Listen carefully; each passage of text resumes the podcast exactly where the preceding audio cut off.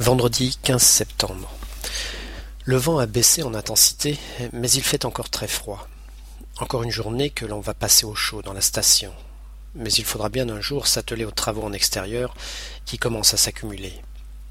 En tout cas, c'était le temps rêvé pour mettre à jour les dossiers de consigne de l'agence postale et de la station de transmission pour nos futurs remplaçants.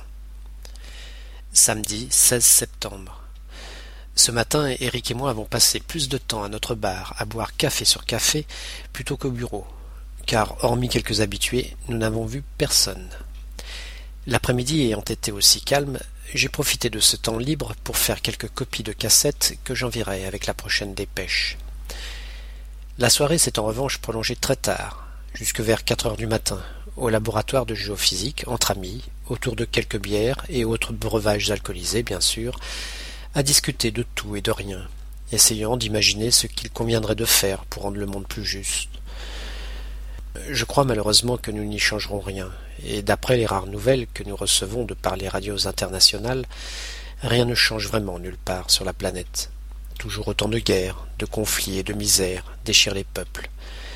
Mais isolés comme nous le sommes sur cette île, nous avons tendance à oublier ces problèmes, ou en tout cas à y devenir insensibles. Nous en ressentons une certaine honte parfois. Dimanche 17 septembre. En ouvrant les volets de ma chambre ce matin, je n'ai vraiment pas envie de me lever. Il pleut à verse et ce maudit vent ne se décide toujours pas à tomber. Et dire que le printemps sera là dans seulement quatre jours. En plus, vu l'heure à laquelle je me suis couché, je me sens aussi bien blotti sous la couette à rêvasser.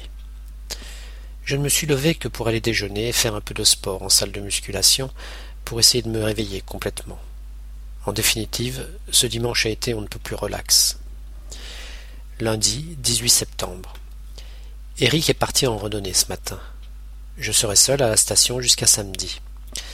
L'avantage de cette situation est que le temps passe beaucoup plus vite, étant donné qu'il faut faire seul le travail de deux personnes. Entre les messages à envoyer, les vacations radio à assurer à heures régulières et les maintenances techniques, la journée est passée sans que je m'en aperçoive. Ce soir, soirée détente avec Cyril devant la télévision.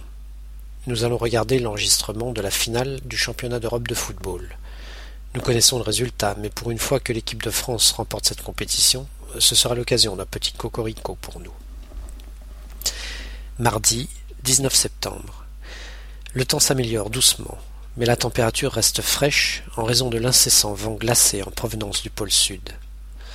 J'ai tout de même bravé le froid pour changer les haubans qui arriment au sol le chalet en bois qui abrite les émetteurs. À la longue, le vent glacé perce les habits, même les plus épais, et malgré mes gants de protection, j'ai les doigts complètement engourdis.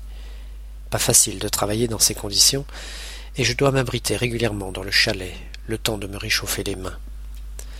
Même si le travail s'en trouve ralenti, en fin de journée, tous les haubans sont retendus, graissés ou même changés pour les plus rouillés ou usés. Demain, si le vent tombe, je m'occuperai de l'antenne de l'émetteur satellite, ou plutôt du mât qui supporte le radome, et qui montre encore des traces de rouille.